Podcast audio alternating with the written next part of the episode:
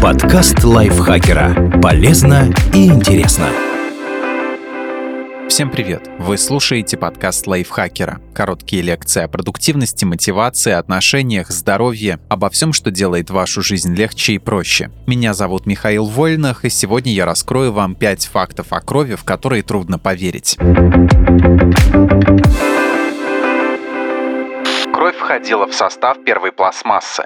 В 1856 году Франсуа Шарль Лепаш запатентовал во Франции один из ранних прототипов пластика, который называл буа-дюрси. А в 1877 году в США Уильям Дибл создал его аналог – гемоцит. Для производства материала кровь животных со скотобоин смешивали с древесными опилками, особенно из тополя, и добавляли красители, чтобы придать сходство с натуральным деревом. Затем смесь нагревали, перемешивали до получения нужной консистенции и помещали в форму. Под воздействием тепла тепла и давления альбумин в крови свертывался, и масса превращалась в плотный и гладкий материал, напоминающий древесину и обладающий схожими свойствами. Чтобы получить 1 килограмм буадюрси, уходило около 130 мл крови. Гемоцит часто использовался для имитации гагата, разновидности каменного угля, из которой изготавливали разные подделки, например, чернильницы, таблички, декоративные барельефы, дверные ручки, картинные рамы и даже предметы мебели. Они были прочными и приятными на ощупь. Позже с распространением синтетических пластиков древесина из крови стала ненужной и о ней забыли. А жаль, потому что материал этот более экологичный, чем современные пластмассы и позволяет утилизировать отходы как пищевой, так и деревообрабатывающей промышленности.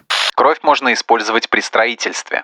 Сложно спорить с тем, что древние римляне умели строить. Их акведуки и амфитеатры до сих пор стоят. Это может быть связано с тем, что они добавляли в свой знаменитый римский бетон кровь домашнего скота, чаще всего быков. Вероятно, эта технология родилась из религиозных ритуалов, когда постройка зданий сопровождалась жертвоприношениями во славу богов. А потом древние архитекторы заметили, что кровь делает бетон прочнее. Ее белки реагируют с пузырьками воздуха внутри смеси, и материал становится более стойким к холоду и влаге. Рим в конце концов пал, но его достижения забыты не были. В 1805 году шотландский инженер Томас Телфорд построил судоходный акведук Понт-Кисилте на северо-востоке Уэльса, Великобритания. Спустя два столетия после открытия акведук все еще используется и является одним из наиболее загруженных участков британской сети каналов, пропуская около 15 тысяч лодок в год. Известковый раствор для акведука Томас Телфорд готовил по древнеримскому рецепту с добавлением бычьей крови. Не только в Британии, но и в США бычью кровь добавляли в стройматериалы. В 1911 году некий Конрад Стайнба запатентовал соответствующую смесь, чтобы использовать ее при создании плит для мощения тротуаров. Да и в наше время периодически всплывают идеи построить что-нибудь интересное из крови. К примеру, британский архитектор Джек Монро разработал материал для изготовления кирпичей, в состав которого входит кровь, антибактериальный агент, антикоагулянт, песок и вода. В результате получается кирпич малинового цвета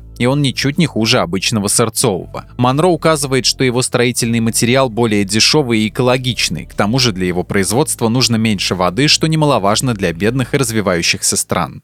Кровь не всегда красная. У нас людей красная кровь, потому что наши эритроциты наполнены гемоглобином, железосодержащим белком, переносящим кислород. Прочие млекопитающие, а также большинство амфибий и рептилий тоже имеют красную кровь, что опять же связано с гемоглобином. Но у отдельных морских животных, таких как кальмары, осьминоги и некоторые морские черви, кровь голубого цвета, потому что кислород у них переносит гемоцианин. Этот белок, в отличие от гемоглобина, содержит медь, а не железо. Такая же голубая кровь может быть у пауков, слизней и улиток. А в жилах некоторых видов лягушек из Камбоджи и ящериц с острова Новая Гвинея течет зеленая кровь. Это связано с наличием желчного пигмента биливердина. Геморитрин – это еще один пигмент, который содержит железо и переносит кислород. Он придает пурпурно-розовый цвет крови некоторых моллюсков, например, ламповых раковин и асцидий. У кое-каких видов рыб, вроде антарктической ледяной, вообще нет пигмента крови. Генетическая мутация удалила из их тел гемоглобин, так что кровь у них теперь прозрачная и не переносит кислород.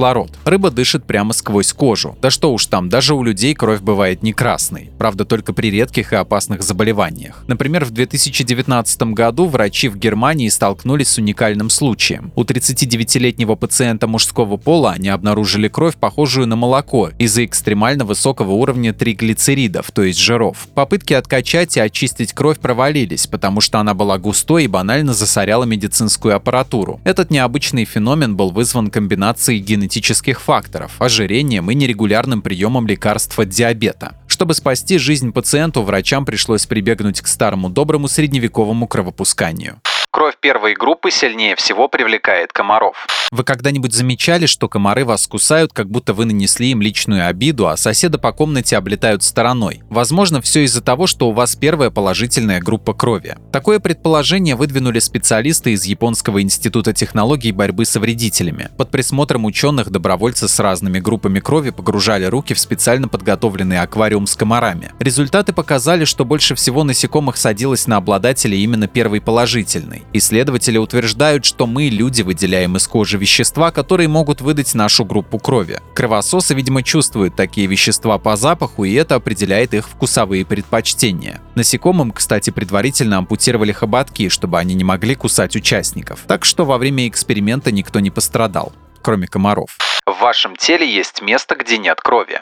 Казалось бы, в человеческом организме кровь повсюду. Уж на что кости представляются бескровной штукой, однако в них находится красный костный мозг, который производит эритроциты, и они пронизаны крошечными сосудами. Но существует место в нашем теле, лишенное кровеносных сосудов и удивительным образом способное выполнять свои функции. Это роговица, выпуклая прозрачная оболочка, которая покрывает переднюю часть глаза и защищает его от внешнего воздействия, например, пыли, микробов и травм. Кроме того, она играет важную роль в фокусировке света на сетчатке, что позволяет нам видеть мир вокруг. Кровеносные сосуды понизили бы прозрачность роговицы и плохо повлияли бы на качество нашего зрения. Поэтому она не содержит сосудов, а кислород и питательные вещества получает непосредственно из внутренней влаги глаза, а также из слез, которые смачивают ее поверхность.